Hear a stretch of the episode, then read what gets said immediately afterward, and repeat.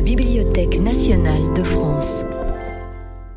Dans le cadre des cours méthodiques et populaires de philosophie, François Julien propose une séance intitulée L'altérité ou le silence. Vous avouerai-je que je ne m'y habituerai sans doute pas. Parler devant un amphithéâtre vide, que des fauteuils vides, pas de présence. vous me direz, bon, maintenant on s'est habitué à, l'écran, euh, au studio. Euh. Oui, mais là, euh, les chaises sont vides. Il n'y a pas un chat qui miaule, une mouche qui passe. Pour parler, il faut l'autre. Il faut l'autre pour parler. C'est dont d'ailleurs je, vais parler aujourd'hui. il faut de l'autre pour parler. S'il n'y a pas d'autre, comment peut-on parler? Ce que j'ai proposé comme formule de titre prise chez Plotin, Plotin, donc philosophe du IIIe siècle de notre ère, la tradition platonicienne, la parole ou le silence. Alors la formule, il faut la prendre dans, son, dans sa tradition logique. C'est que l'autre, c'est d'abord la catégorie de l'autre qui permet d'articuler la parole. Et donc, euh, au lieu de dire toujours la même chose, ce qui nous enfermerait dans une tautologie, le fait de pouvoir dire autre chose. C'est comme ça, en tout cas, que les Grecs ont d'abord mis en forme la pensée de l'autre. Alors je commencerai par cette entrée logique où l'autre, c'est l'opposé du même. Pour passer ensuite à l'autre grande tradition dont nous venons, la tradition hébraïque, où l'autre, ce n'est pas du tout l'opposé du même, mais c'est l'extérieur à soi, l'étranger, le tout autre, et dans la figure première, en tout cas dans le contexte hébraïque, euh, c'est celle de Dieu. Et alors, il s'agira de d'essayer d'articuler, plutôt de voir comment on passe de cette autre logique, l'opposé du même, à cette autre qui n'est plus pensée, mais rencontrée. L'autre, l'extérieur à soi, l'autre personne, donc qui est un autre existentiel, s'offrant à la rencontre, pour voir justement comment s'organise cette difficulté, autour de cette question centrale qui est euh, comment rencontrer l'autre Si c'est l'autre. Et est-ce que la relation avec l'autre ne détruit pas l'autre? Est-ce que l'autre n'est pas d'emblée rabattu dès lors qu'une relation s'établit avec lui? Donc je reprends à partir de cette entrée logique, celle de Plotin, qui s'inscrit dans la tradition platonicienne, de penser la parole dans ce rapport à l'autre. Alors, la formule, que je la trouve forte, cette formule de Plotin, euh, dans les, les Énéades 5.1, quand il nous dit au fond, je cite, Il n'y a pas de pensée sans altérité et identité. Hétérotès, tototès. Ah, donc, quels sont les termes premiers de la philosophie? Il y aura l'intelligence, nous, notre capacité de penser, l'être, face à l'intelligence, et puis deux catégories qui se répondent, altérité et identité. Au fond, parler, c'est croiser du même et de l'autre. C'est d'ailleurs ce que va euh, articuler ensuite, plutôt ensuite, non, ça commence déjà chez Platon, la dialectique. Donc euh, l'esprit, l'être, le même et l'autre, et puis les deux catégories qui s'opposent fondamentalement dans la pensée grecque, à savoir euh, le mouvement et le repos, kinésis et stasis. Et Plotin nous dit ceci il faut l'altérité pour qu'il y ait une chose pensante distincte de l'objet pensant, l'objet pensé. Oui, c'est la relation autour de laquelle s'est constituée l'idée même de connaissance en en Europe, d'abord chez les Grecs, qu'il y a ce pensant-pensé. L'un actif, l'autre passif. Je dis en Grèce parce que dans d'autres cultures, cette opposition passif-actif, le pensant et le pensé, ne s'impose pas du tout. Mais dans la conception grecque de la connaissance, c'est ce rapport premier qui sera pensé ultérieurement comme celui du sujet et de l'objet. D'abord, le pensant et le pensé, le noun et le noumenon. Il faut l'altérité pour qu'il y ait une chose pensante distincte de l'objet pensé. Donc la première altérité, c'est entre le sujet et l'objet. pour aller vite, entre le pensant et le pensé. Supprimer l'altérité, c'est l'unité indistincte et le silence. En fait, la traduction, c'est très difficile de traduire Plotin, mais la formule de Plotin est beaucoup plus vive ou beaucoup plus dense en disant si tu enlèves l'altérité, genomenon siopesetai, de l'un, un, de l'un, devenant un, de l'un du devenu un, se taira. Donc dès lors qu'il y aurait réduction à l'un, c'est-à-dire qu'il n'y aurait plus de l'autre, eh bien c'est le silence. Donc il faut de l'autre pour qu'il y ait possibilité de parler, et c'est ce qui évidemment me prive aujourd'hui où je suis euh, face à nul autre. Vous me direz, euh, auditeur, spectateur virtuel, oui, je sais que c'est plus commode. Euh, vous pouvez boire votre café en même temps que peut-être m'écouter. Mais c'est vrai que la philosophie naît dans le rapport vif de la présence de l'autre. C'est ça le vif de la parole. C'est comme ça que les dialogues de, de Platon se sont comme ça inventés. C'est qu'il y a ce rapport à la parole qui n'est donc possible que parce qu'il y a de l'autre. Vous voyez que les Grecs commencent par une entrée, euh, bah, comme la pensée grecque en général, par la parole, par la possibilité de la parole, du logos, qui ne peut donc advenir que s'il y a de l'autre. Pas seulement s'il y a de l'autre face à soi, mais d'abord de l'autre comme ce qui articule la parole, ce qui la rend possible. Ce qui fait que la parole ne consiste pas à dire toujours la même chose, mais à articuler de l'autre. Donc le premier sens de l'autre, c'est l'opposé du même. L'opposé du même est donc dans, comme euh, catégorie à partir de laquelle s'organise la possibilité de parler. Alors là, il faut se rendre compte de ce qui a été le, je dirais, le, grand séisme de la pensée grecque. On l'a souvent désigné comme ça, qui est quand la pensée grecque a dû affronter cette contradiction première, apparemment indépassable, à partir de ce qui a été la,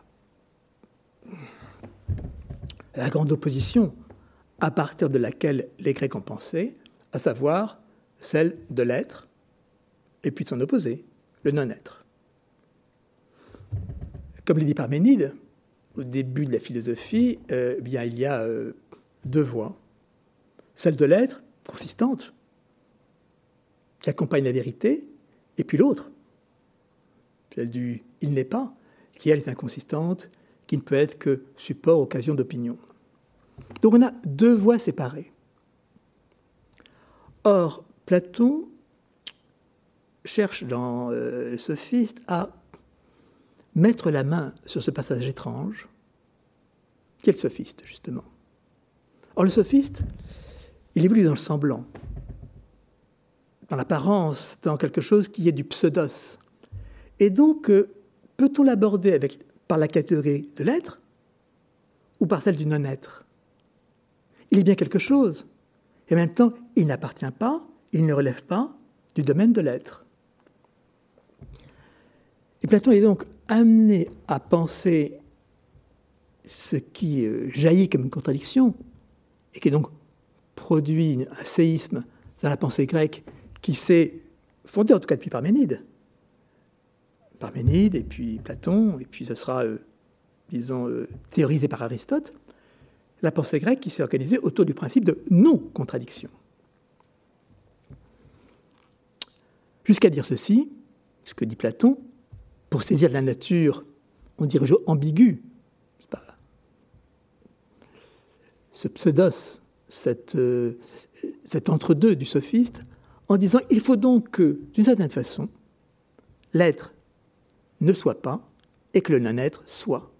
Donc il faut donc croiser ces deux catégories qui jusque-là paraissaient foncièrement, radicalement opposées, donc divergentes comme les deux voies, en pensant donc que l'être, le non-être, d'une certaine façon, catati, en rapport à quelque chose, est, et de façon corrélative, donc l'être, d'une certaine façon, n'est pas. Voilà donc ce, séisme logique que la pensée grecque doit affronter et qui va donc conduire Platon à inventer cette technique qu'il va appeler la dialectique. La dialectique va être la capacité d'articuler la relation dans la parole à partir de la catégorie de l'autre. Alors, ce texte de Platon est fondateur pour l'histoire de la philosophie européenne, mais ce n'est pas sur cet aspect historique que je vais m'embarquer, c'est sur ce problème qui est donc euh, du croisement à organiser, à articuler, à penser entre l'être et le non-être, et donc qui conduit à penser ce que peut être le statut de l'autre, statut logique de l'autre en tant qu'opposé du même. Vous voyez pourquoi c'est important? Parce qu'il s'agit de penser ce qui est la possibilité même de la parole. Pour revenir à cette formule initiale, s'il n'y a pas d'autre, la parole n'est pas possible. C'est-à-dire précisément, parler, c'est quoi? Eh bien, c'est dire de l'autre. Euh, sinon, je suis dans la tautologie, je ne peux que répéter le sujet. Pierre et Pierre, Jean et Jean. Mais si je veux dire Pierre est grand, je vais donc ajouter au sujet Pierre un prédicat qui n'est pas lui. Vais donc lier, ajouter, c'est le terme de Platon, prosaptein, je vais ajouter au sujet quelque chose d'autre qui est peut-être dans le sujet, mais qui n'est pas le sujet. L'idée de grandeur rajoutée à celle de Pierre. Donc je vais croiser dans ma parole et dire quelque chose de plus que ce que dit le sujet pour éviter d'être bloqué dans une tautologie contraint à dire le même, à ne pouvoir dire que le même. Donc on va croiser, on va, disons, euh, le terme de Platon c'est koinonia, penser une communauté euh, par croisement qui permet donc de dire plus dans le prédicat que ce qui était déjà entendu dans le sujet. Mais alors, comment se fait le croisement? C'est la question. Est-ce que rien ne se lie à rien? Dans ce cas-là, on est clos dans la répétition. Soit tout se relie à tout. Dans ce cas-là, on peut dire n'importe quoi. Ou est-ce qu'il y a certains sujets qui se lient à certains prédicats et non pas d'autres? Donc voilà cette euh, pluralité des cas que va devoir envisager Platon pour sortir de cette difficulté logique première qui est le fait qu'il faut croiser deux termes qui s'opposent, l'être et le non-être, pour saisir quelque chose qui serait de l'entre-deux, le semblant, le semblant dans lequel le sophiste se dissimule. Donc, est-ce qu'on ne peut ne rien dire d'autre du sujet que le sujet? On peut rien ajouter à lui, prosaptein Ou bien peut-on ajouter, ajouter au sujet n'importe quoi? Dans ce cas-là, tout mélanger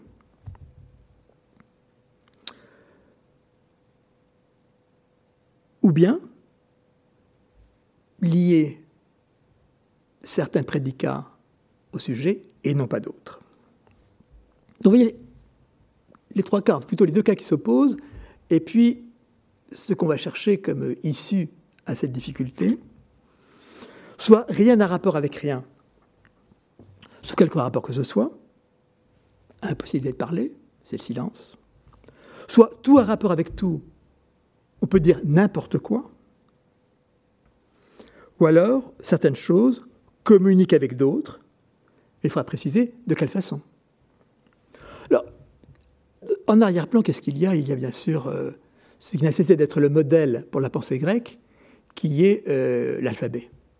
C'est-à-dire la façon dont certaines lettres, les voyelles, eh bien, traversent, s'associent à d'autres, les consonnes, et comment ce tressage permet justement eh bien, euh, la possibilité même de la langue. C'est donc cette. Euh, vous savez, ce modèle de l'alphabet, il est essentiel pour la pensée grecque. Et chez Platon, pour penser euh, comment s'associent les mots, et donc comment s'articule la parole, mais également dans la physique. Dans la physique, comment les atomes eux-mêmes, n'est-ce pas, peuvent s'associer. C'est ce que reprendra Lucrèce. Donc il faut inventer une technique de la parole que Platon va appeler la dialectique, pour justement voir comment euh, croiser le même et l'autre, et pouvoir donc euh, mettre en relation, et pouvoir donc effectivement parler. Alors comme il y a les voyelles par rapport aux consonnes, il faut penser quelles seraient les catégories qui euh, seraient les catégories maîtresses qui seraient les catégories qu'on retrouverait partout dans la pensée et qui permettraient justement d'articuler la pensée. Bon, il y en a une qui s'impose d'abord, c'est l'être. L'être, et puis cette opposition à partir de laquelle les Grecs ont pensé, le mouvement et le repos. Mouvement et repos sont opposés. Or, le mouvement, eh bien, il est le même que lui, catégorie du même, et il est l'autre du repos, ou le repos est l'autre du mouvement.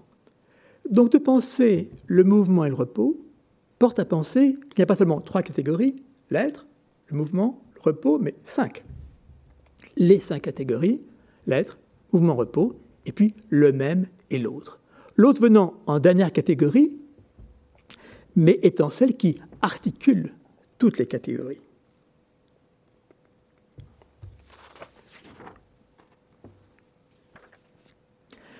Jusqu'à ce qu'il a le, grand pas en avant fait par Platon, et qui lui permet de sortir, de trouver une issue à euh, cette difficulté première à laquelle il heurté, que l'être, d'une certaine façon, ne soit pas, et que le non-être, d'une certaine façon, soit, donc croiser l'être et le non-être, ce qui va à penser comment sortir de cette difficulté, lui trouver une issue, en comprenant que le non-être, ce n'est pas l'opposé de l'être, mais c'est l'autre de l'être. Donc tout ce qui n'est pas l'être est du non-être au sens de autre que l'être. Tout ce qui n'est pas ma main est la non-main. Ça ne veut dire que ça n'existe pas. Ça veut dire que c'est autre que ma main. Donc là, il y a cette, voilà, cette grande ouverture faite par Platon qui va avoir euh, une telle importance dans, la pensée européenne, qui est donc, que, je cite Platon, quand nous énonçons le non-être, ce n'est pas énoncer quelque chose de contraire à l'être, son opposé, mais seulement quelque chose d'autre. Donc la négation ne signifie pas, peut signifier, mais peut ne pas signifier la contrariété, le enantion, mais l'altérité, le hétéron. Donc voilà que l'altérité devient la catégorie de la relation, en grec pros. L'autre, c'est la catégorie à partir de laquelle je peux croiser les termes et je peux donc articuler un logos. Donc c'est euh, la médiation logique par excellence que celle de l'autre. Invention donc considérable de la dialectique.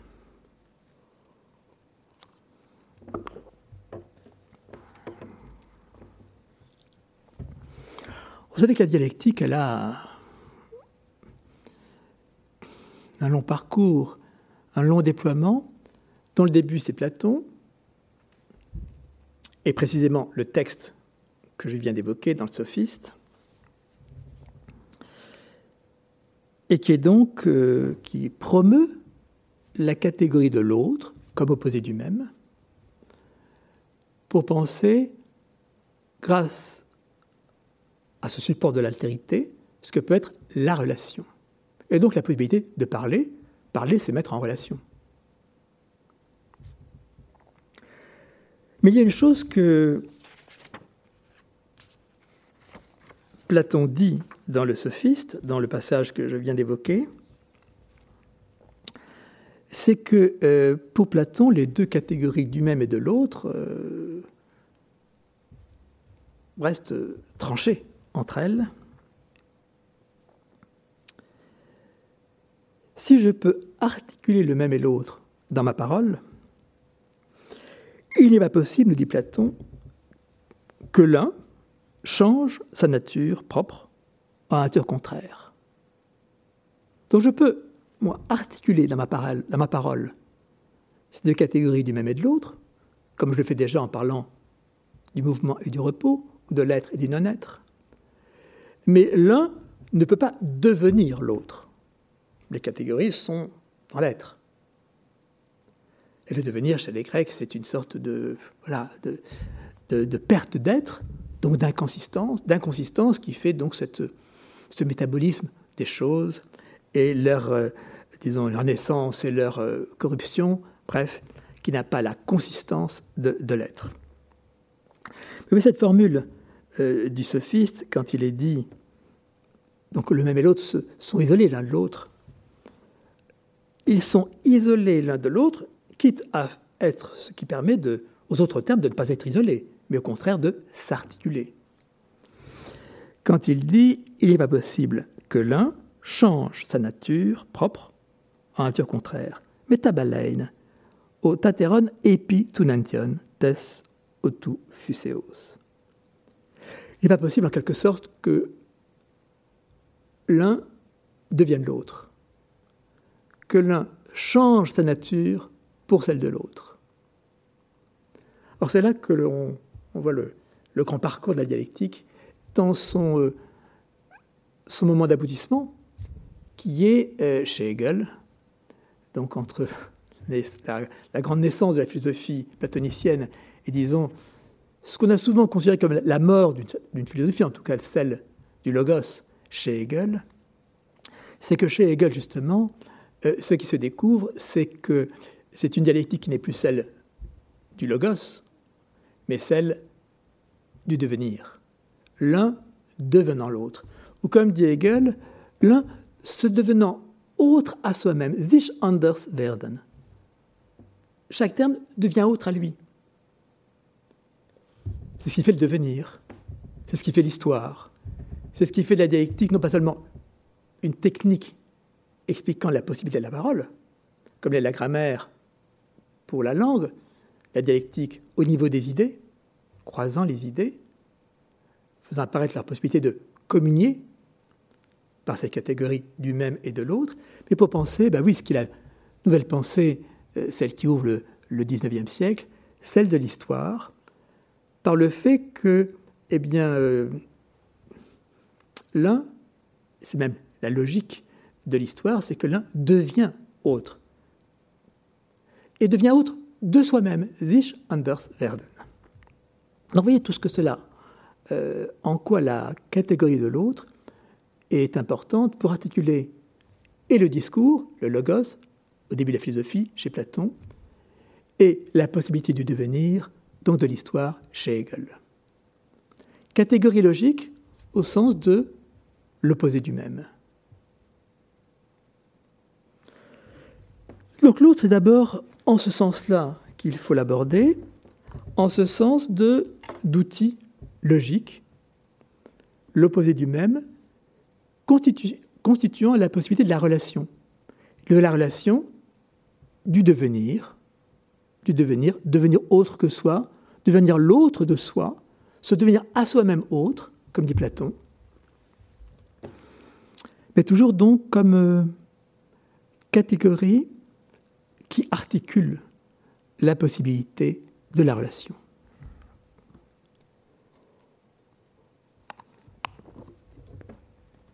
Alors c'est là qu'il faut se tourner vers, euh,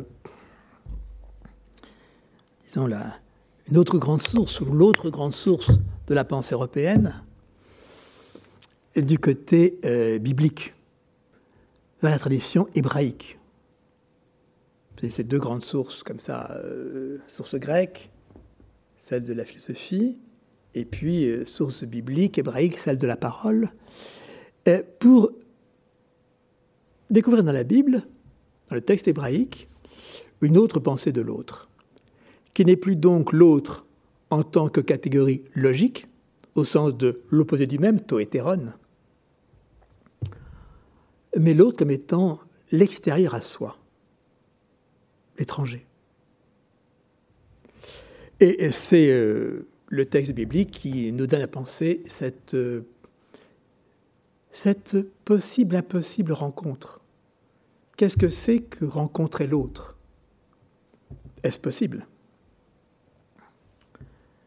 Et d'après, à travers une scène qui est la scène biblique par excellence, la rencontre de Dieu. Dieu comme étant l'absolument autre, l'extérieur à soi au sens de l'étranger, celui qui euh, n'appartient pas à ma pensée et qu'il faut donc rencontrer.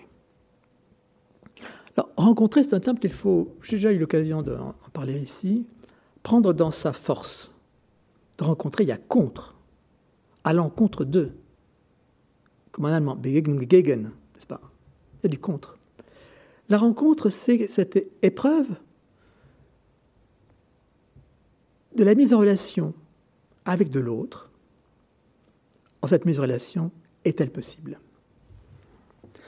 C'est ce que met en scène la, Bible, est d'abord sous la figure de, euh, de Moïse. Moïse, c'est l'homme de la rencontre. C'est celui dont tout le destin se pense comme étant euh, dans cette tentative. Tentative qui lui est donnée d'ailleurs de rencontrer Dieu. Alors vous me direz, mais les Grecs aussi ont rencontré. Oui, c'est vrai, Ulysse euh, rencontre. Mais Ulysse rencontre euh, comme ça en rentrant à Ithaque. ça prend du temps, des êtres étranges, les sirènes, le cyclope. Mais il n'y a pas vraiment rencontre. Ça ne le trouble pas. Euh, quand il euh, aborde le pays des sirènes, il se fait attacher nu au mât du navire, euh, mais il éprouve voilà, la beauté du chant, mais ne se pense pas ce qui va être la difficulté que va ne cesser de penser la Bible durant toute son histoire, tout son développement, qui est cette possible impossibilité de la rencontre. C'est-à-dire cette question foncière qui est quelle relation peut-on avoir avec l'autre s'il est vraiment autre? S'il est vraiment autre comme Dieu est autre? Alors, quelle relation possible avec lui? Parce que la relation est prise dans cette difficulté, soit dans ma relation à l'autre, soit je l'assimile à moi, il n'est plus autre, soit alors s'il reste autre, est-ce que je peux le rencontrer? Bon, euh, j'ai cité le sophiste comme euh, la grande page sur euh, les catégories comme pièce maîtresse, ou plutôt outil premier de la pensée, les cinq catégories, l'être, mouvement, repos, le même, l'autre, donc texte fondateur de la philosophie, inventant la dialectique. De même, dans la Bible, ce qui est ce point crucial, sous la figure de Moïse, qui est la rencontre. Je cite, Moïse fit sortir le peuple à la rencontre de Dieu hors du camp, et ils se tinrent debout en bas de la montagne. Le mont Sinaï était tout fumant parce que Yahvé y était descendu dans le feu, et sa fumée montait comme une fumée de fournaise, et toute la montagne tremblait violemment. Alors bon, il y a tous les éléments, euh, disons, mythologiques de la scène, mais ce qui se pense à travers cette mythologie, c'est qu'est-ce que c'est que la rencontre? D'où euh, ce, ce feu qui descend, cette fumée qui monte. Voilà, rencontre de, comme ça de deux éléments hétérogènes, la fumée, le feu, et ce, grand croisement comme ça des éléments pour dire cette, cette sorte d'événement impossible et néanmoins décrit dans euh, ce qui serait son histoire, à savoir la rencontre de l'homme et de Dieu. Rencontre impossible, puisqu'ils sont extérieurs l'un à l'autre. Dieu est totalement extérieur à l'humanité en même temps que justement se rencontrant donc dans cette situation d'impossibilité, mais qui se possibilise justement à travers l'événement de la rencontre. Ou encore, ah oui, l'attente de la rencontre, comme le lieu donc, le lieu sacré où euh, peut euh, advenir cet impossible de la rencontre entre Dieu et l'homme. Quiconque cherchait Yahvé sortait vers la tente de la rencontre qui était hors du camp hors du camp, parce qu'il faut évidemment sortir du balisé, du cantonné, pour euh, euh, se risquer dans ce dehors où peut s'opérer, disons, euh, à travers son impossibilité même, la possibilité de la rencontre. Je dis ça en une formule paradoxale parce que la rencontre est éminemment paradoxale. Vous voyez bien la rencontre au sens, non pas logique, mais je dirais euh, celui que les Grecs ont articulé, mais je dirais euh, illogique. Illogique parce que, euh, eh bien, comment se peut, se faire la relation, non pas avec l'opposé du même, ça les Grecs l'ont dit, c'est dialectique, mais l'extérieur à soi, ce qui est totalement en dehors de soi, comme les dieux dans la tradition biblique. Et lorsque Moïse entrait dans la tente, la colonne de nuée descendait, se tenait à l'entrée de la tente et y avait parlé à Moïse. Donc il y a bien cette mise en scène extraordinaire de la rencontre, dans cette sorte d'extrême de l'expérience humaine portée par Moïse, comme événement prodigieux, à la limite de l'humain, en dehors du cadre commun, et où s'opère cette jonction de deux natures hétérogènes, extérieures l'une à l'autre, étrangères l'une à l'autre, Dieu et l'homme. Vous savez que cela se, se, porte à son, à son extrême dans la scène où Dieu apparaît à Moïse, mais ne pouvant pas lui apparaître de face, de dos, seulement de dos. Quand il est dit, Moïse, Moïse dit, Fais-moi, je te prie, voir ta gloire. Yahweh dit, je vais faire passer toute ma beauté près de toi. Et ensuite, qu'est-ce qui va être la rencontre? Justement, la rencontre, elle est possible, impossible. Elle se fait, et en même temps que la rencontre se fait, elle laisse apparaître la distance infinie. En même temps qu'elle se fait, elle laisse apparaître la distance infinie, d'un croisement qui va être un croisement mettant en proximité la proximité révélant un incommensurable. Je lis Tu ne peux voir ma face, car l'homme ne peut voir, car l'homme ne peut me voir et vivre. Ne peut me voir et vivre. D'où la, scène, le développement suivant, comme euh, issue dramatique à cette impossibilité me voir et vivre venant de Dieu. Et quand ma gloire passera, je te mettrai dans le creux du rocher, et je te couvrirai de ma main jusqu'à ce que je sois passé. Donc je passe, je viens vers toi, je passe, mais je mets la main, la main pour te voiler ma face. Alors je retirerai ma main quand je serai passé. Alors je retirerai ma main et tu me verras de dos. Mais ma face, on ne peut la voir. Il y a quelque chose là qui est, mis en scène, mis en réflexion mis même en énigme par la pensée euh, hébraïque, qui est cette... Euh, comment rendre possible l'impossibilité de la rencontre Comment donc articuler euh, la possibilité de la relation avec la radicale étrangeté de l'autre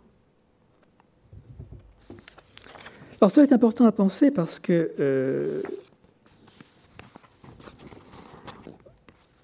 vous voyez que si la pensée de l'autre, dans le contexte grec, celui de la philosophie, c'est la pensée donc de, l'autre logique, l'opposé du même, ce qui est donc fait apparaître l'autre comme une l'outil, la médiation, la médiation permettant la relation, donc l'outil logique par excellence, celui dont vient la dialectique. Là, on est dans une euh, figure inverse. Ce n'est plus l'autre pensée, c'est l'autre personne. Donc ce n'est plus un autre logique, c'est un autre existentiel. Donc le point de vue n'est plus logique, mais existentiel, et même bien loin de servir à l'articulation logique, il nous porte à la limite de la logique, nous frappe par son paradoxe. J'y reviens parce que c'est la question décisive. Comment avoir rapport à l'autre s'il est vraiment autre? Est-ce que le fait même du rapport euh, n'éteint pas, ne, ne, réduit pas ou n'efface pas la possibilité de l'altérité?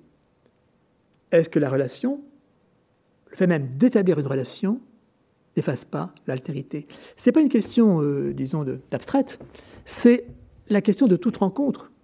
Dès lors que nous rencontrons quelqu'un,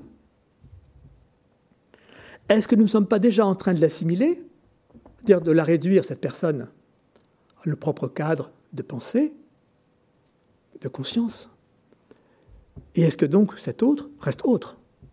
Est-ce qu'il n'est pas assimilé au sens de rendu semblable à moi, et donc ayant perdu d'emblée son altérité. Donc c'est là qu'il y a toute la difficulté, qui n'est pas seulement la difficulté contre laquelle se cogne ou que tente de traverser le texte hébraïque, mais qui a des difficultés, je dirais, de nos vies. Qu'est-ce que rencontrer l'autre? Est-ce que la rencontre de l'autre n'est pas d'emblée, aussitôt, perte de l'autre? C'est-à-dire perte de son altérité parce que réduction au même, au même du moi-même. Soit je l'assimile à moi et il n'est plus autre, ou s'il est vraiment autre, puis-je me rapporter à lui Puis-je avoir une relation avec lui ce paradoxe est celui dont nos vies, banalement, sont faites, dans nos, comme on dit, rapports avec les autres. L'expression rapport avec les autres, il n'y a pas plus banal que ça, mais euh, vous voyez bien quelle difficulté s'y trouve comme ça euh, et cette difficulté est-elle, un tant soit peu, dépassable? Alors en tout cas, c'est dans cette difficulté que la pensée européenne n'a cessé de cheminer.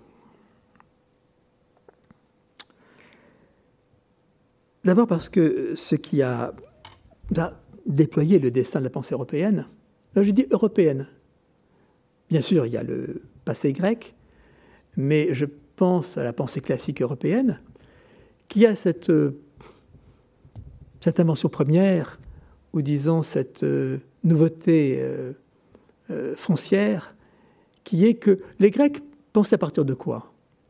Du monde, des dieux, des éléments, des étangs, comme on dit. Alors que ce qui va se promouvoir est la pensée européenne, d'abord chez Descartes, qui va faire la singularité de l'invention cartésienne, c'est de penser à partir de soi, du sujet, le fameux cogito. Ce fameux cogito, dont la formule se trouve quasiment chez Augustin, mais chez Augustin, c'est comme une, épingle dans une botte de foin, n'est-ce pas? Euh, euh, Mais Descartes tire cette euh, formule, qui va être la formule de départ de sa philosophie, qui est je doute de tout. Tous les Français ont appris ça au lycée, mais on y revient toujours je doute de tout, de mes sens, de ce que je vois, de ce que j'ai un corps.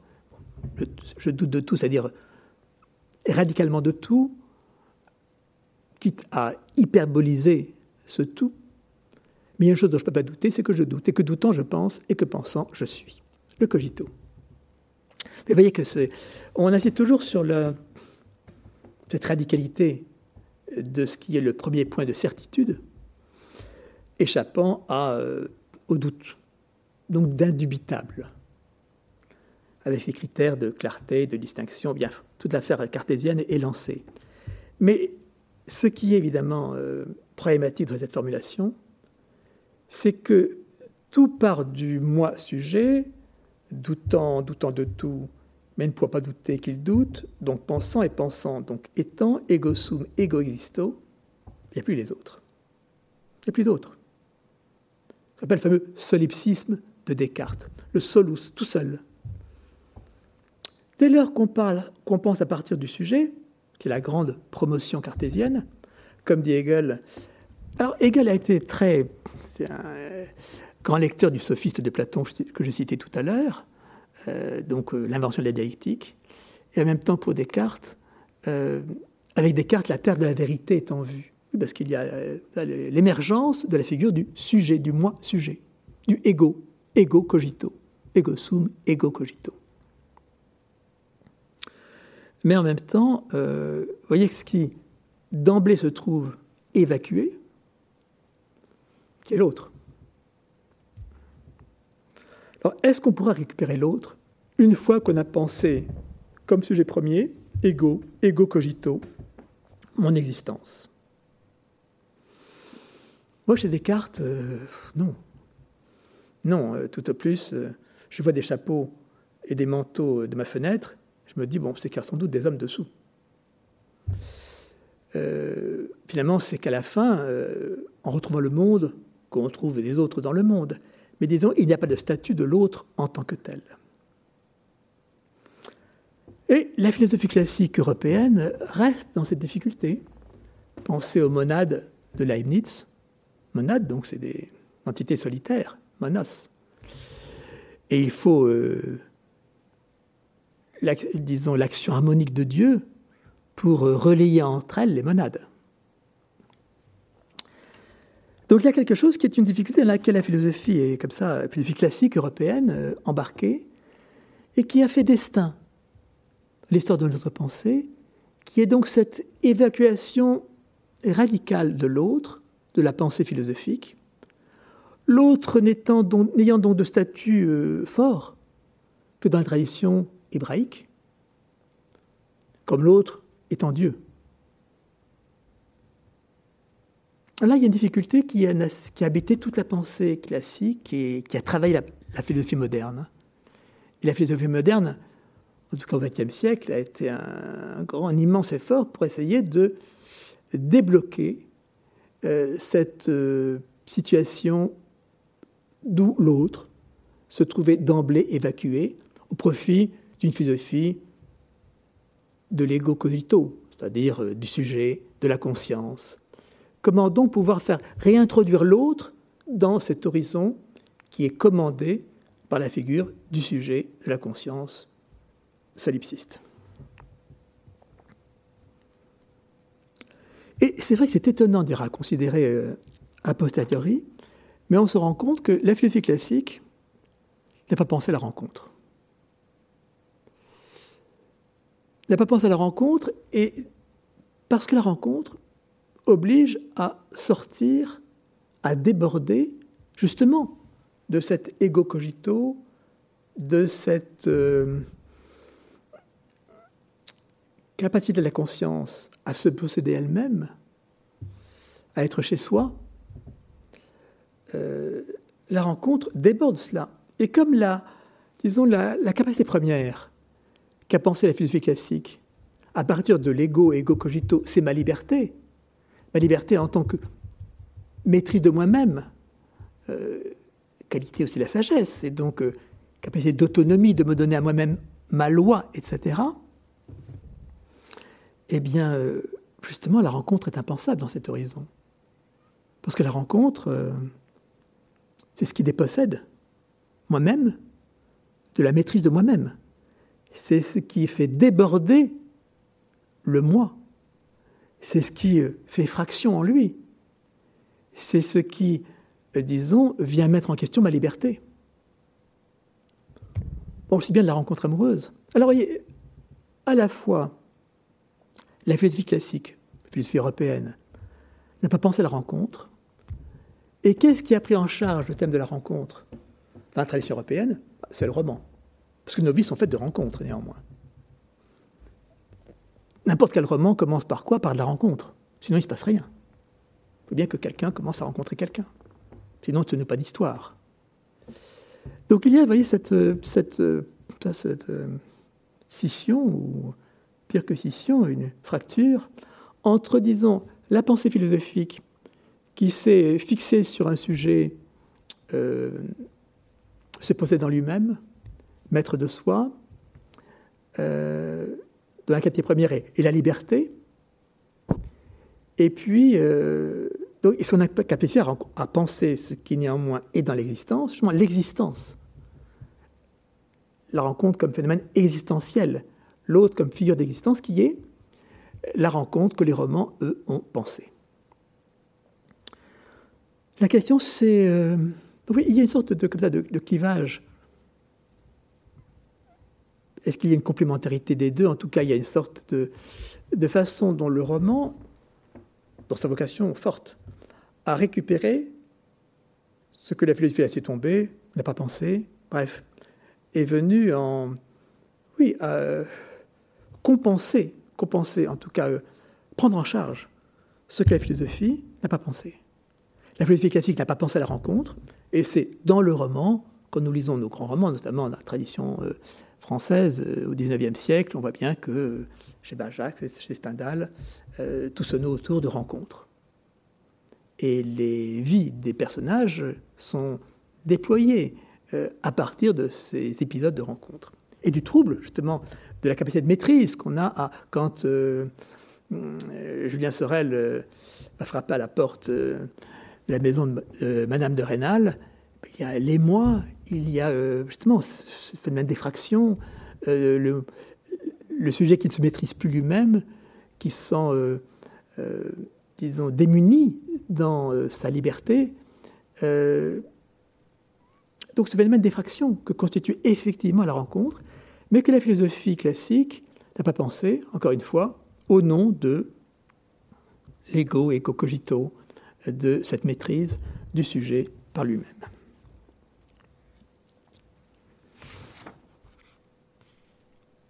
C'est donc la philosophie du XXe siècle qui euh, a fait rentrer la question de l'autre d'une façon qui euh, successive et qui va être euh, un grand chantier pour la pensée européenne. D'ailleurs, sans décoller ou en revenant à la tradition hébraïque. Donc c'est bien la figure de l'autre, non plus outil logique d'articulation du discours, de la dialectique, l'opposé du même, tel que dans la tradition grecque, mais par je ne sais pas si c'est retour, en tout cas par déploiement de cet autre versant de la pensée européenne, la pensée hébraïque, l'autre n'étant plus l'opposé du même, mais l'extérieur à soi, avec la figure de Dieu comme étant la figure archétypique de la possibilité, possibilité, impossibilité de la rencontre. Notamment au début du XXe siècle, chez Buber, Je et tu, qui est un livre qui va euh, faire rupture dans la philosophie européenne et qui sera un des euh, premiers textes à commencer à penser la rencontre et aussi, euh, disons, une sorte de texte initiateur par rapport à, ce qui, à la pensée qui va déployer la difficulté et, disons, en justement opérant l'effraction nécessaire au sein de la philosophie européenne et donc en déboîtant la philosophie classique de l'Europe, qui sera la pensée de Lévinas. Je vais y revenir, mais je veux d'abord euh, évoquer ce qui est donc cette difficulté, qui est de penser la possibilité de l'autre, l'autre comme étant l'autre personne, non pas l'autre logique, l'autre personne, l'autre donc existentiel, l'autre de la rencontre, dans la philosophie classique.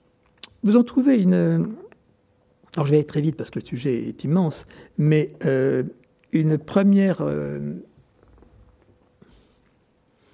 allusion, si je puis dire, euh, chez un passage de Freud dans son grand texte sur l'inconscient, en 1915, où il dit comme ça, quasiment au détour d'une phrase, que je n'ai conscience que l'autre a une conscience que par analogie que par inférence. Donc c'est totalement média. Il y a quelque chose qui donc euh, nous montre bien comment, y compris dans la pensée de Freud, euh, il y a la psyché, la psychique, il y a euh, le conscient, l'inconscient, tout ça, oui. Mais la pensée de la rencontre n'est pas, pas pensée, n'est pas abordée, n'est même, pas peut-être aperçue dans sa difficulté. Freud nous dit, euh, je sais parce que c'est une remarque, mais une remarque qui en même temps euh, est le symptôme d'une d'une incapacité à penser l'autre comme autre de la rencontre,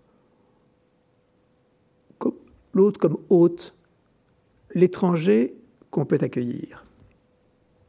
Je cite le passage dans euh, Remarque quand il dit Vous voyez, on est encore dans le solipsisme.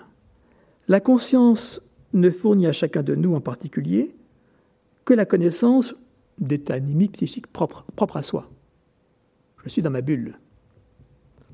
Qu'un autre homme ait lui aussi une conscience, c'est là une inférence tirée par, per analogiam. Une inférence, donc une déduction tirée par analogie. On va dire, bon, il est comme moi. Il est comme moi, donc il doit avoir une conscience. C'est là une inférence tirée par analogie sur la base des manifestations et actions perceptibles de cet autre. Donc de ce que je vois de lui, je me dis, oui, il est comme moi. Donc c'est déduit. C'est per analogiam. Vous voyez qu'il n'y a pas de relation euh, foncière euh, et qui puisse ébranler le sujet, puisque ce n'est que par un raisonnement, par analogie, que je confère à l'autre une conscience comme moi. Donc le solipsisme cartésien n'est pas ébranlé chez Freud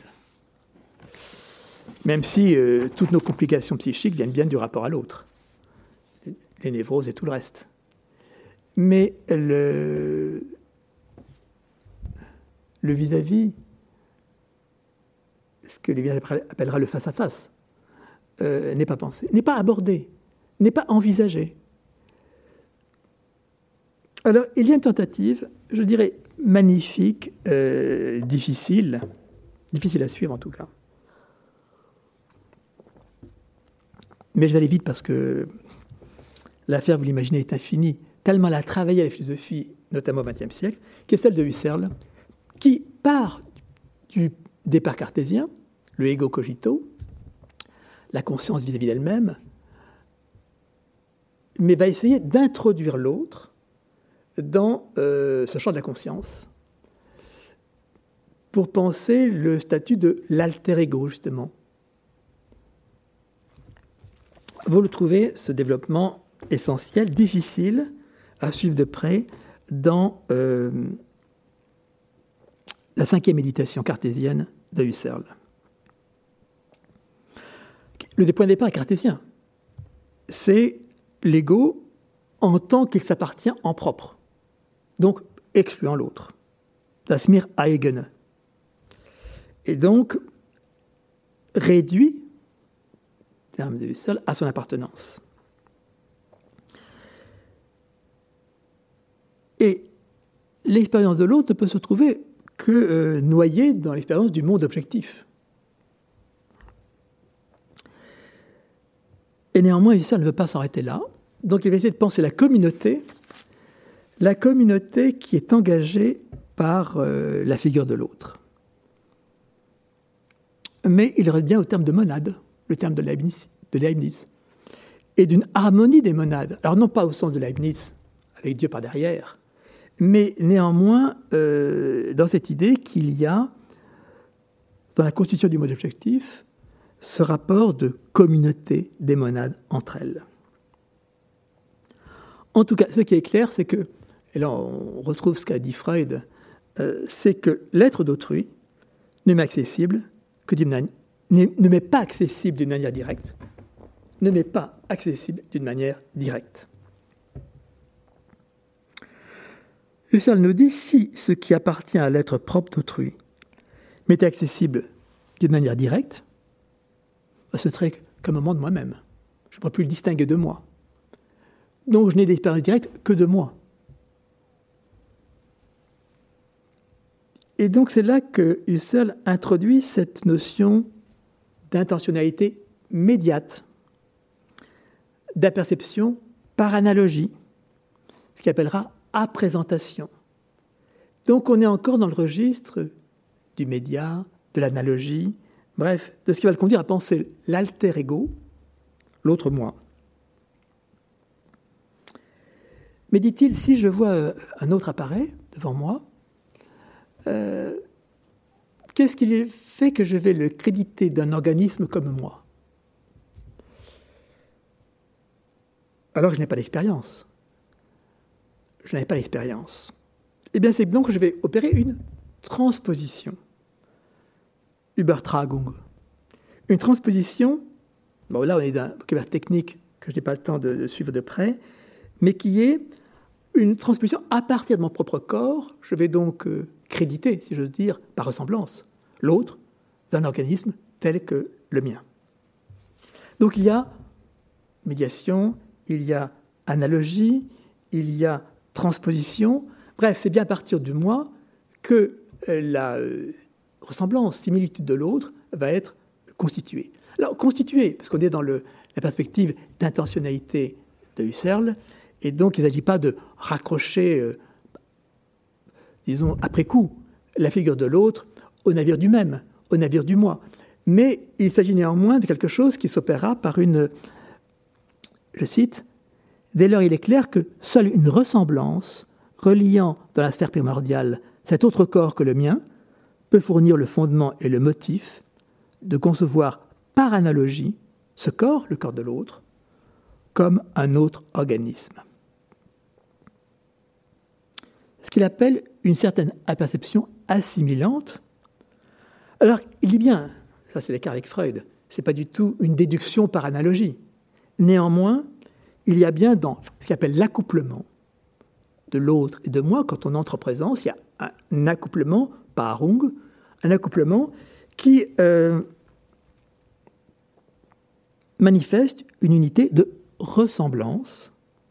Je cite, Si dans ma sphère primordiale apparaît en tant qu'objet distinct un corps qui ressemble au mien en tant qu'objet, c'est là la grande rupture que va introduire Lévinas, c'est de penser que l'autre n'appartient pas au monde objectif. C'est là la grande, disons, scission et ce qui va faire la, profondeur de la pensée divine, c'est. C'est qu'au fond, l'autre n'appartient pas à ce monde objectif. Ce n'est pas le rapport sujet-objet qui est impliqué dans la rencontre de l'autre. Donc si dans ma sphère primordiale apparaît en tant qu'objet distinct un corps qui ressemble au mien, c'est-à-dire s'il a une structure grâce à laquelle il doit subir avec le mien le phénomène d'accouplement par ongle, il semble immédiatement clair qu'il doit aussitôt acquérir la signification d'organisme qui lui est transféré par le mien.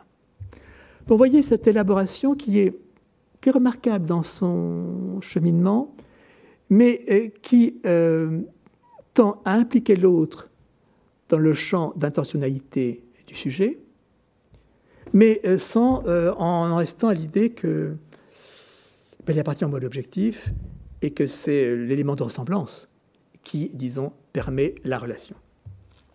Alors, plus brièvement encore, c'est évidemment ce que, je dis évidemment parce que les thèmes sont très connus et je ne vais pas insister, ce qui a fait éclater la pensée de Lévinas. Qui a pensé dans ces termes entre le même et l'autre et l'extériorité absolue de l'autre par rapport au moi qui est le même. Donc d'abord, ce premier point essentiel, c'est que le moi, c'est le même, ce qui signifie que Lévinas ne prend pas au sérieux les expressions du genre, euh, vous vous souvenez d'un beau, je est un autre. Non, il dit ça c'est une formule de poète, mais je est dans le même. Je ne cesse d'identifier. Je peux passer dans de l'autre autant qu'on veut, comme chez Hegel, comme dans la phénoménologie de l'esprit. Néanmoins, c'est toujours en vue d'une identification, c'est toujours en vue d'un retour au même. Donc, euh, ce n'est pas vraiment de l'autre. C'est que le même se déploie en tant que même à travers de l'autre en s'altérant, se modifiant, se transformant. Mais ça ne, va pas, ça pas émerger une figure de l'autre en tant qu'autre, dans son absoluité. Donc le moi c'est le même, et l'autre est extérieur, radicalement extérieur ou absolument extérieur, dans une distance infinie avec moi. Et pour cela, il faut donc que Lévinas, et c'est son grand, euh, sa grande effraction dans la philosophie, euh, pense en brisant les catégories de, de l'être, de la totalité, et d'abord de la représentation. Penser se fait, penser le pensée cartésien, se fait dans le même, euh, se fait en assimilant l'autre d'emblée dans du même. Donc l'argumentation ne laisse pas place à l'autre en tant qu'autre.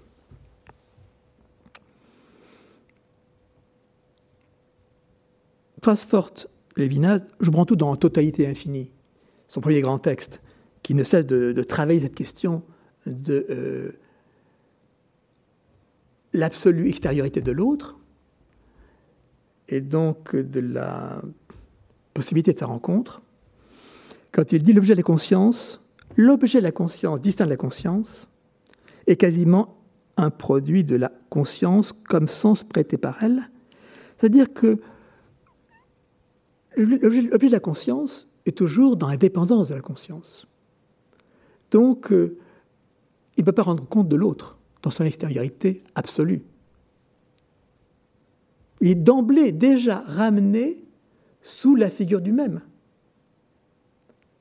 Et donc, euh, c'est ce qui fait que l'autre ne peut pas euh, émerger au sein du monde objectif, qu'il brise cette objectivité du monde objectif, il y fait effraction par euh, son absolue extériorité ou étrangeté.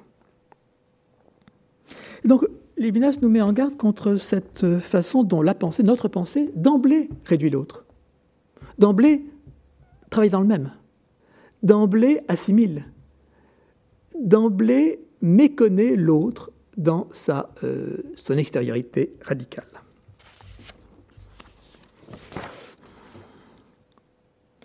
Donc sortir de la plantation, sortir de la pensée de l'être, sortir de la pensée du tout, oui, je et tu ne font pas nombre, dit-il. Le même et l'autre ne forment pas un tout, ne se laissent pas embrasser ou comprendre dans une totalité. Il faut donc briser la totalité pour commencer à pouvoir laisser émerger l'autre dans son altérité. Et c'est ce qui euh, conduit donc à cette nécessaire effraction dans la pensée dans l'ontologie, dans, le concept, pour briser cette sorte de totalisation qui, d'emblée, aliène l'autre, c'est-à-dire le prive de son altérité, le fait rentrer sous le joug du même. Chaque fois méconnaît ce qu'il a distance absolue entre le même et l'autre.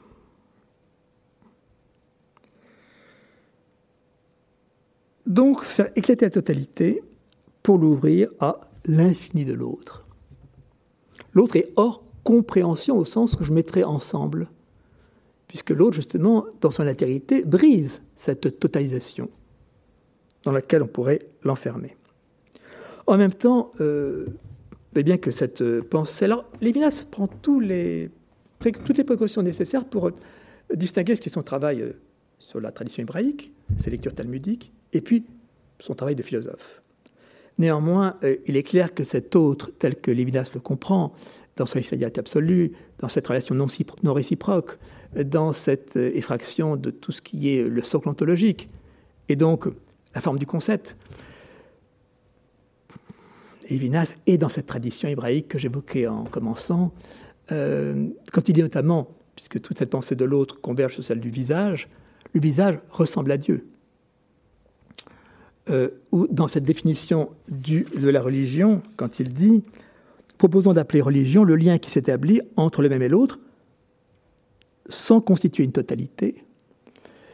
Le fait que. Euh, voilà, la question est la suivante est-ce qu'il n'y a pas. Alors je vais très vite dans cette. Ce n'est pas une critique de Lévinas, c'est dans cette façon dont je m'écarte de lui, qui est, est-ce qu'il n'y a pas là quelque chose qui est euh, quasiment euh, dans cette absolutisation de l'autre dans son extériorité, dans l'impossibilité d'une relation réciproque, dans cette priorité, primauté de l'autre, euh, et dans cette pensée de la distance infinie.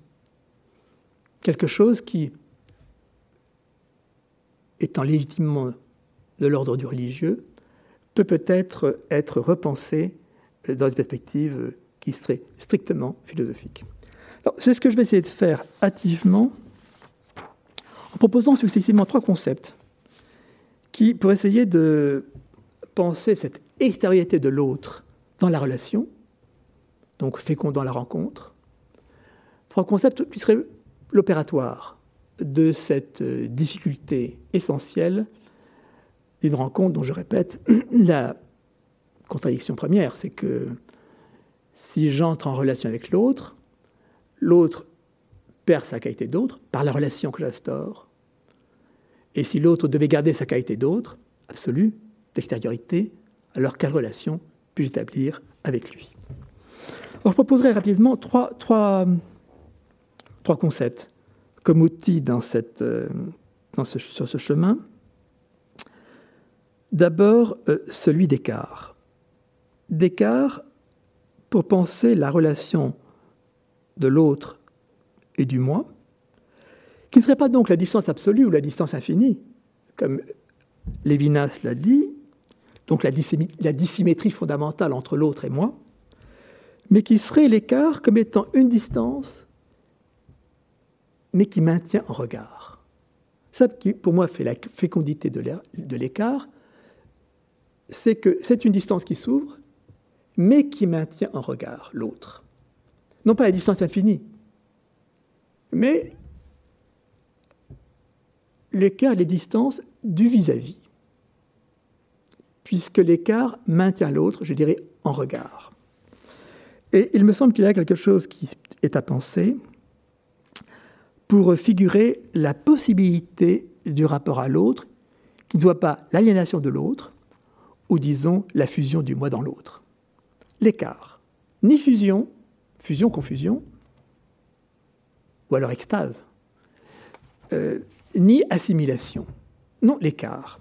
L'écart avec l'écart, donc, qui maintient regard dans le vis-à-vis, comme dirait Lévinas face à face, n'est-ce pas Qui maintient en regard. Et là, il faut comprendre en français, égard, regard.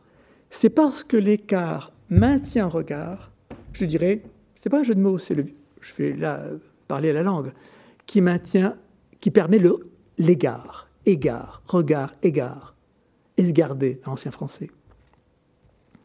Bon, on le sait bien, sans sombrer dans la banalité, mais quand une relation devient familière, elle est assimilante. L'autre perd sa qualité d'autre. Destin du couple, n'est-ce pas? Euh, Pourquoi? Ben Parce que l'autre justement, il n'y a plus de distance avec l'autre. Plutôt, l'écart s'est perdu. Et c'est donc dans la vie, euh, si je dis banalement comme ça, la vie du couple, restaurer de l'écart, non pas euh, chacun fasse ce qu'il veut ou euh, que chacun ait son quant à soi, mais qu'il y ait de nouveaux écarts qui permettent de mettre en regard l'autre, qu'on puisse à nouveau regarder l'autre. Et regard, égard, qu'on puisse en même temps avoir l'égard pour l'autre. Bref, il y a quelque chose qui me paraît important pour comprendre ce que l'écart fait apparaître euh, dans une distance qui, justement, maintenant en regard, eh bien, ouvre ce que j'appellerais de l'antre. Entre avec un E, évidemment, pas un A, de l'antre.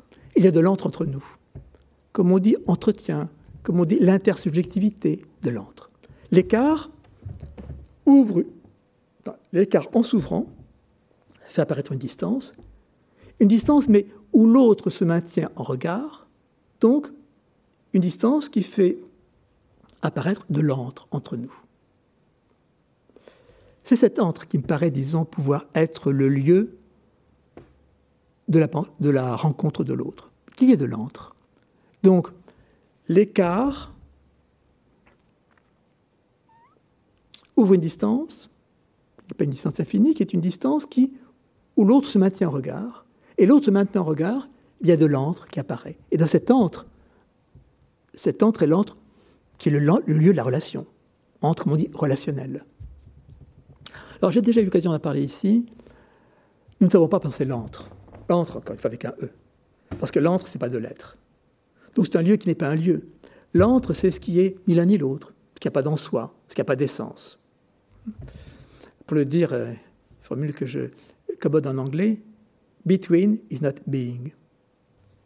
L'entre n'est pas de l'être. Et parce qu'il n'est pas de l'être, c'est justement là où ça se passe. Parce que l'entre n'a pas de définition, de détermination. Il n'est pas clos. Il est ce, cet entre où justement, dans l'entre ouvert par écart, eh bien, s'opère la rencontre.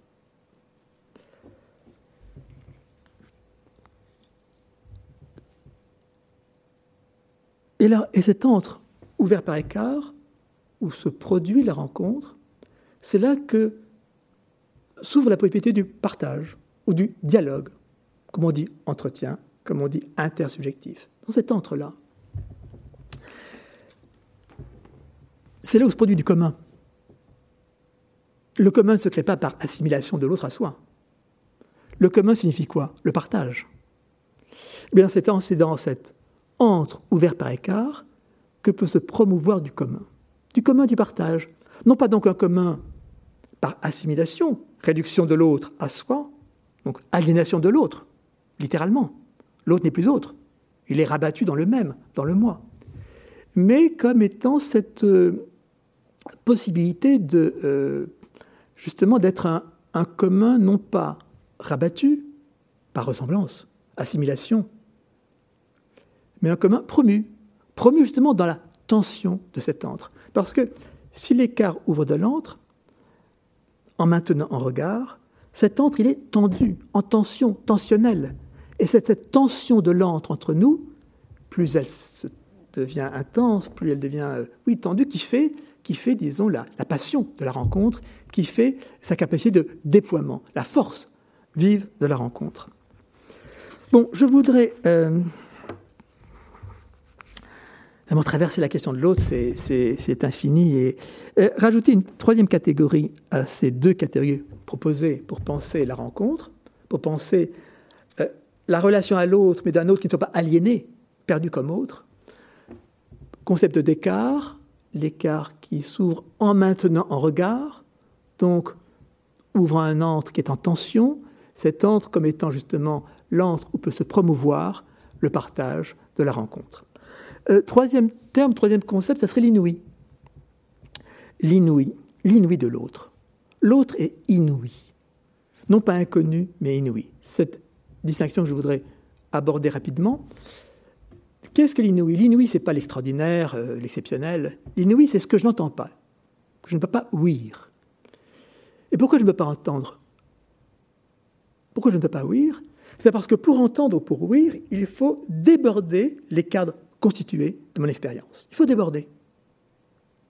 Et c'est ce débordement qui est effectivement à l'œuvre dans la rencontre de l'autre. Il faut déborder les cadres déjà constitués de mon expérience. Or, l'expérience, dès lors qu'elle se constitue en expérience, nécessairement constitue des cadres de l'expérience. L'expérience n'advient en expérience que si elle se constitue comme expérience, donc dans des cadres d'expérience qui, forcément, l'abordent, la bornent.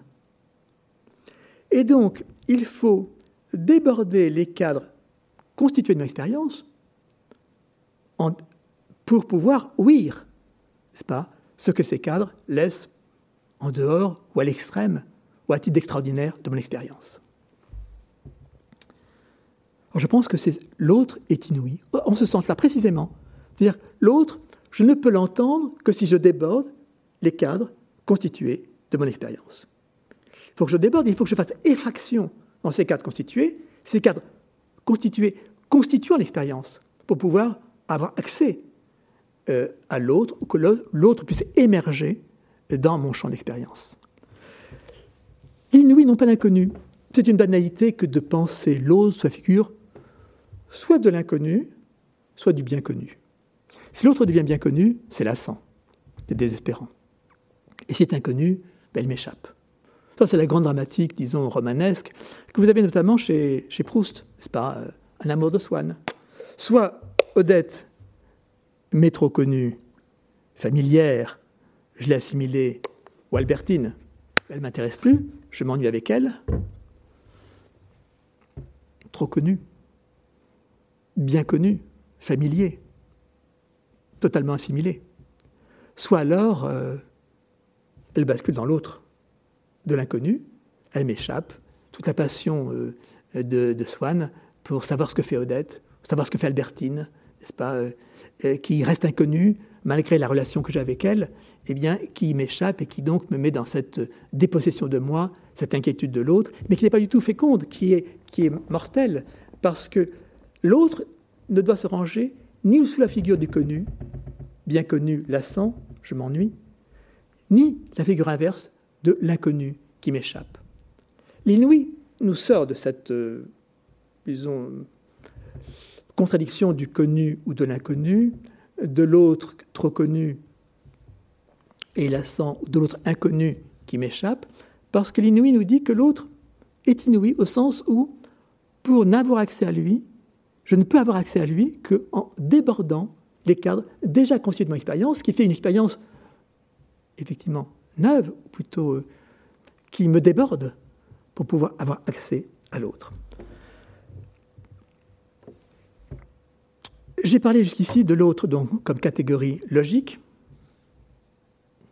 l'opposé du même, l'outil donc de la dialectique, articulant le, logos, la possibilité du discours ou la possibilité de l'histoire, de Platon et Hegel. J'évoquais en vis-à-vis l'autre dans un autre sens, l'autre sens, non pas l'opposé du même, mais l'extérieur à soi, l'autre, l'étranger, dans son absolue extériorité, figure de Dieu pour la Bible, et la difficulté de la pensée européenne à faire entrer cet autre, non plus la logique, mais existentielle, de la rencontre, dans le champ de sa pensée, qui implique donc de l'effraction dans la pensée du même. Mais il y a une autre figure de l'autre, qui n'est pas l'autre personnel, qui est l'autre culturel.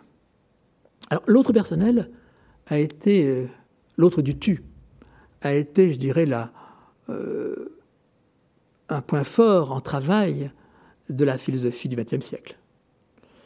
L'autre culturel euh, est la figure nouvelle de l'autre, pour nous, en tout cas pour la philosophie, puisque le monde est devenu monde. Donc le fait qu'avant les cultures vivaient en, elles-mêmes, euh, or l'autre culturel maintenant est la nouvelle dimension du monde. parce qu'on voyage, parce qu'il y a mondialisation, euh, et puis parce que l'autre est aussi, l'autre culturel est aussi en nous, chez nous. Donc il y a une figure nouvelle de l'autre, nouvelle, elle a toujours existé, mais nouvelle dans notre conscience de l'autre. Et je dirais que là, la philosophie est au tout début. Autant la pensée de l'autre logique, les Grecs ont fait le travail, autant la pensée de l'autre euh, personnel, de la rencontre existentielle, le XXe siècle a fait le travail. Mais l'autre culturel, eh c'est à faire. Et il me semble que les concepts que j'ai avancés précédemment pour la rencontre de l'autre personnel, d'écart, d'entre et d'inouï, peuvent servir à nouveau. Au fond, ce sont les mêmes concepts qu'on peut transposer de la figure de l'autre personnel à la figure de l'autre culturel. Penser le divers des cultures à partir de l'écart, non pas à partir de la différence ou de l'identité, ce vieux couple qui n'a cessé de vanter la philosophie, soit on croit à l'identité culturelle, ce qui évidemment est une absurdité, puisqu'il n'y a pas d'identité culturelle possible, puisque la culture ne cesse de se transformer, et que s'il y a une identité possible du sujet, il n'y a pas d'identité collective, à moins de verser dans l'identification, et ce qui est le pire dans les cultures, l'identification à un chef, à un leader, à un fureur, bref. Donc, et aussi, il n'y a pas d'identité, s'il n'y a pas d'identité culturelle, il n'y a pas non plus, on ne peut pas rendre compte du divers culturel par la différence. Parce que la différence isole, la différence, elle range. Et donc, elle empêche de penser un rapport des cultures. Si je privilégie le concept d'écart pour penser le divers des cultures, c'est que l'écart, j'ai dit pour l'autre personnel, l'écart euh, peut apparaître une distance, il faut explorer jusqu'où vont, les écarts entre les cultures, mais maintient le vis-à-vis, maintient un regard. Donc les cultures, il faut explorer, jusqu'où vont les écarts entre cultures. Et ces écarts, qu'est-ce qu'ils font? Ils permettent non pas de comparer en termes de ressemblance et différence, mais que les cultures se réfléchissent l'une dans l'autre, chacune pouvant sonder dans l'autre son impensé. Bref, ça introduit une réflexivité entre les cultures, entre les langues d'abord, et les cultures. Ressources de l'écart, ressources de l'antre, justement. Les écarts ouverts entre cultures font apparaître de l'antre, de l'antre en tension, de l'antre qui, euh, par où justement se produit du commun, un commun qui est un commun de partage, non pas d'assimilation, où l'autre est rabattu, mais un commun qui est un commun fécond de partage, un commun qui est promu, non pas rabattu, mais promu, qui est le commun du fameux dialogue des cultures. Il faut entendre dialogue dans ce dia. Ce que dit dia en grec, l'écart. Et les Grecs savaient bien qu'un dialogue est d'autant plus riche, qu'il y a d'écart en jeu. L'écart est le cheminement. Vous savez, dans dialectique, l'écart et le cheminement. Un dialogue ne se fait pas tout de suite. Non, il faut du cheminement. Il faut prendre son temps. Il faut que les positions en vis-à-vis se, se débordent l'une l'autre. Et donc, puisse cheminer progressivement en ouvrant un entre du partage. Entre du partage. Et concept d'inouï. D'inouï, puisque au fond, il en va de même pour les cultures que pour les personnes. Ni la, ni la figure du connu, ni celle de l'inconnu qui peuvent en rendre compte. On croit bien connaître les autres cultures. Jamais. ou alors on les renvoie dans l'inconnu. Husserl a une formule très juste, très forte à cet égard. Il dit l'inconnu a en fait, quand on projette l'inconnu, l'inconnu a la structure du connu. Ce n'est pas vraiment un inconnu, c'est une extrapolation de notre connu que nous déclarons inconnu. Mais il y a l'inouï de l'autre culturel. Euh, moi-même, depuis que je travaille sur une culture extérieure comme la chinoise, la langue, la pensée chinoise, je suis sensible à quel point il s'agit bien d'inouï, de non-entendu, c'est-à-dire de la laisser pour le, disons, euh, quelqu'un qui pense en termes européens, dans la langue européenne, de déborder eh bien, cette langue et les cadres de cette pensée pour commencer à ouïr, à entendre une autre langue et une autre pensée. C'est certainement l'épreuve la plus vive qui est celle de la traduction. La traduction, c'est justement être dans ce, cet entre. Traduction, dans cet entre, entre deux langues, entre deux pensées, dans cet entre qui implique justement euh, d'ouvrir, de faire effraction dans la langue d'arrivée, dans ma langue et dans ma pensée, pour euh, y laisser entendre eh bien, l'inouï de l'autre, de l'autre langue et de l'autre pensée. Un bon traducteur, c'est quelqu'un qui, au lieu de rabattre comme ça, d'assimiler d'emblée ce qu'on lit, ce qu'on entend de l'autre langue et de l'autre pensée, dans sa langue et sa pensée, eh bien justement travaille sur la brèche, travaille dans cette difficulté où il s'agit de, de déborder la langue et de l'un et de l'autre pour essayer de faire que s'ouvre un entre, un entre où puisse, disons, se promouvoir un commun de l'intelligible. C'est l'autre sens dans dialogue, le dia de l'écart et du cheminement, et puis le logos de l'intelligible, qui est, euh, disons, de ne pas renvoyer euh, cette question de l'autre dans le mystique ou dans l'irrationnel ou dans des figures, disons. Non, de penser ce qui est cette exigence de déborder les cadres du même pour euh, ouvrir la possibilité de l'émergence de l'autre en tant qu'autre et non pas d'emblée rabattu sous les catégories du même. Donc écart, entre, inouï peuvent passer légitimement, je crois, de la figure de l'autre personnelle à la figure de l'autre culturelle. Et je crois qu'il y a quelque chose d'important à penser pour, euh, parce que c'est nous sommes dans cette difficulté aujourd'hui de penser l'autre culturel et euh, il y a vraiment euh, le risque de se tromper de concept, notamment si l'on en reste à ces concepts que j'ai, qui sont les concepts faciles, n'est-ce pas? Parce qu'ils sont dans la langue, parce qu'ils ne sont pas réfléchis, parce qu'on les a, comme on dit, sur le bout de la langue, et donc euh, de penser que des deux côtés, culturel ou personnel, l'un se corroborant dans l'autre. C'est l'idée d'une identité de l'autre qui serait ancrée dans l'être, qui fait perdre l'inouï de l'autre.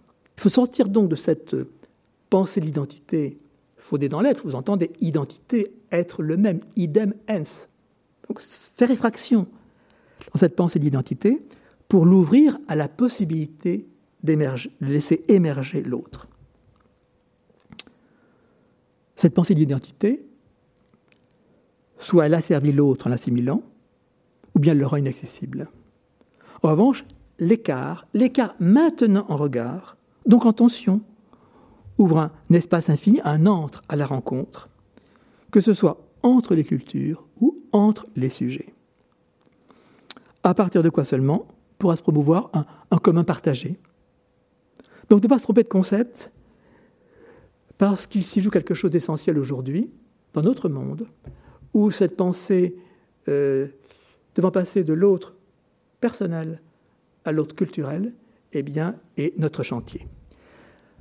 Merci de votre attention. Pour ceux qui ont eu la patience de, euh, maintenir cette euh, présence-absence, qui est, disons, la condition aujourd'hui de la parole philosophique, qui a perdu un peu le festif de la rencontre.